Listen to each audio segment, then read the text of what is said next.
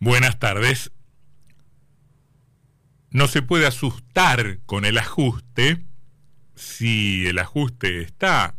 efectivamente en marcha, si está vigente y si se despliega en tiempo real. Como no se puede asustar con el centralismo, agitarlo como un fantasma, si ese proceso de centralización de recursos muy regular, muy constante en la historia argentina, con tan solo algunos periodos de excepción, se va verificando todo el tiempo, se va materializando y diríase, se va cristalizando de manera permanente. El ajuste está en marcha en este tiempo en diferentes dimensiones. La inflación es una de las dimensiones en que se verifica el ajuste, eh, de una manera más o menos disimulada. Permite efectivamente la inflación una restricción del gasto eh, que, que materializa la decisión de ajustar el sector público con las consecuencias generalmente recesivas que eso tiene para el funcionamiento de la economía. Alcanza que los gobiernos actualicen sus erogaciones por debajo del índice de la inflación para que estemos efectivamente en un ajuste no declarado, disimulado, no confesado. Esto es lo que viene sucediendo desde hace muchos meses en la Argentina. Pero además de este hay otro ajuste que es más fácil de ver, también más tradicional, más repetido, eh, y tiene que ver en el procedimiento mediante el cual el poder central, restringiendo el envío de fondos al interior del país, se termina quedando con una porción más importante de la recaudación impositiva y con ello también, claro, con una dosis mayor del poder político. Los recursos comportan poder, eh, en este caso poder político, y acá sí que es un juego de suma cero, más poder para el poder central, menos poder para el poder de los gobernadores. Saben bien los gobernadores, saben bien eh, los, los jefes territoriales, Mm, que, han caído de manera drástica, drástica en el último tiempo, los envíos que el Poder Central, que el Gobierno Nacional hace por fuera de la coparticipación. Por supuesto que esto no es casual ni es fruto de una decisión absolutamente autónoma del gobierno. Los gobiernos pueden pensar eso, pensar que conviene hacer eso, pero en este caso, más allá del convencimiento, hay una restricción muy clara que está impuesta en el eh, acuerdo firmado oportunamente entre la Argentina y el Fondo Monetario Internacional. En ese contexto, el ajuste tiene una lógica, eh, que además en otro plano también es muy útil para refutar el argumento de quienes sostienen o afirman que las objeciones que se hacen al Fondo Monetario Internacional, efectivamente una apelación muy frecuente en alguna parte del discurso de un sector de la dirigencia política, son un mero eslogan. Eh, se suele descalificar esa crítica diciendo, bueno, es un eslogan, no necesariamente las cosas funcionan así, pero en este caso que las provincias reciban menos fondos que antes, tiene que ver con un pasaje expreso, muy concreto, del acuerdo firmado en su momento entre nuestro país y el organismo multilateral. Concretamente hay allí un capítulo que se titula Otros gastos corrientes. Y allí, en su momento, el gobierno del presidente Alberto Fernández, que es decir, el gobierno del ministro Sergio Massa, que es decir, el gobierno de la vicepresidenta Cristina Fernández, allí, digo, se comprometió a encarar acciones tendientes a, textual, limitar las transferencias discrecionales a provincias y empresas estatales. Limitar las transferencias discrecionales a provincias y empresas estatales. Si no fuera trágico, en un punto también sería graciosa esa equiparación. entre las provincias, entes anteriores al Estado Nacional en la historia institucional de la Argentina y una empresa estatal, digamos, en esa mirada ajustadora de un convenio que firma un país con el Fondo Monetario Internacional, un organismo, por otra parte, del que ese país forma parte, se equipara a provincias empresas estatales, supongamos que es una mera limitación del idioma y no una eh, categorización política. Una consultora, se llama Analítica, se puso a examinar los gastos del gobierno nacional en febrero, cómo fueron las erogaciones del gobierno nacional en el mes de febrero, y jerarquizó, clasificó los diferentes rubros de acuerdo al nivel de reducción, de reducción del gasto que experimentaron en relación con el periodo anterior. Y el rubro que más cayó en el mes de febrero fue justamente el de transferencia a las provincias. El gobierno nacional giró en febrero de este año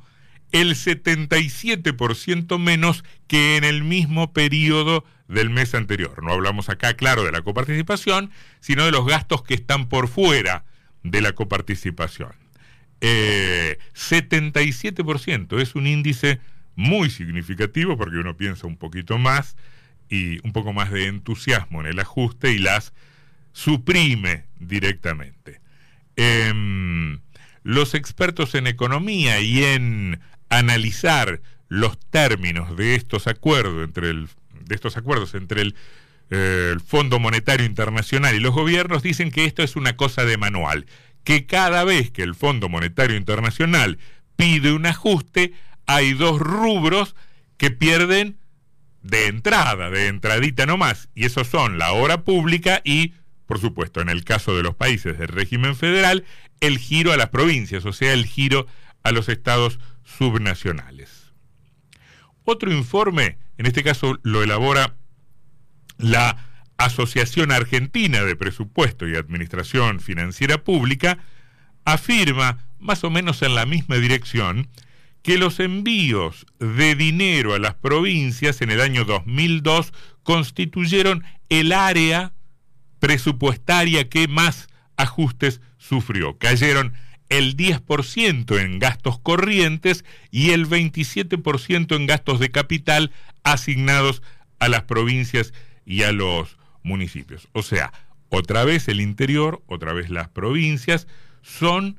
variable de ajuste, cosa que efectivamente no sorprende tanto porque en general lo vemos bastante seguido, es una cosa cíclica en la historia nacional, eh, como esta clase de, de proceso de restricción eh, van convirtiendo en ficción, en dibujo, cuando no en letra muerta, o en algo sacrificable, por lo menos el régimen federal establecido en la Constitución Nacional. Un punto adicional a todo esto es eh, el escaso ruido político que esto genera, o sea, más allá de las reuniones de los gobernadores que lo comentan entre ellos y que generalmente para no hacer más sola política reservan la protesta en ese círculo más bien cerradito. Digo, más allá de eso, uno no ve pongamos en Entre Ríos, demasiada denuncia de esta situación. No ve que la oposición diga, esta boca es mía, acaso como para no empantanar un clima de cordialidad que desde hace tiempo atraviesa la relación del gobernador con el principal referente de la oposición, que es el diputado nacional Rogelio Frigerio, pero tampoco ve que los gremios del sector público eh, eh, cuya, cuyas demandas están vinculadas a la fuerza del Tesoro Provincial, eh, estén marcando por lo menos públicamente este punto. Se está asfixiando nuevamente a las, a las provincias. Em, si uno analiza en, dinero contante y sonante, 38.400 millones en valores actualizados es lo que se redujo el envío de fondos al interior del país eh, si se compara el primer bimestre de este año con el primer bimestre del año pasado. Por supuesto que no en porcentaje, pero sí en cantidad de dinero, las provincias más afectadas son las provincias más grandes. En este caso, Cava, em, la provincia de Buenos Aires y la provincia de Córdoba. Y si uno mira también, midiendo de este modo y comparando lo que ocurrió desde que Massa asumió el Ministerio de Economía con lo que acontecía durante el periodo extenso de Guzmán y también durante el interinato casi ese periodo muy breve de Batakis, uno advierte cómo se ha incrementado el recorte de la nación a las provincias. Es decir, es un proceso más agudo desde que Massa está en el Ministerio de Economía, por voluntad de Massa o por el tiempo histórico en el que le eh, tocó Em, asumir. Desde agosto a diciembre del año pasado, el recorte a las provincias ascendió a 132 mil millones de pesos. Eh, sería eh, un alivio pensar que el problema está circunscripto eh, a los recursos que están por fuera de la coparticipación, pero también en alguna proporción por lo menos esto está este proceso de centralización de recursos tiene que ver con los fondos de la coparticipación. Otro informe indica que en el primer bimestre de este año, de 2023, en comparación con lo que ocurría en 2022, hubo una contracción del 1,1% en, eh, en los fondos coparticipables, en los fondos que le corresponden a las provincias eh, por ley. Hay otra consultora eh, que advierte que el ajuste a las provincias se verificó en todas el año pasado, que no hubo ninguna provincia o ninguna jurisdicción del interior que, mm, que, estuviera o que recibiera lo mismo que en el periodo anterior. O sea, se ajusta, en este caso, una dimensión posible del ajuste, se ajusta desde la cabeza, desde el poder central, eh, una cabeza que es gigante pero ineficaz, hacia un cuerpo más bien debilitado, sin posibilidades de recuperación o de rejuvenecimiento. O se ajusta también en una dimensión más política, sin asumirlo, sin proclamarlo, sin declararlo. El gobierno no dice estoy ajustando,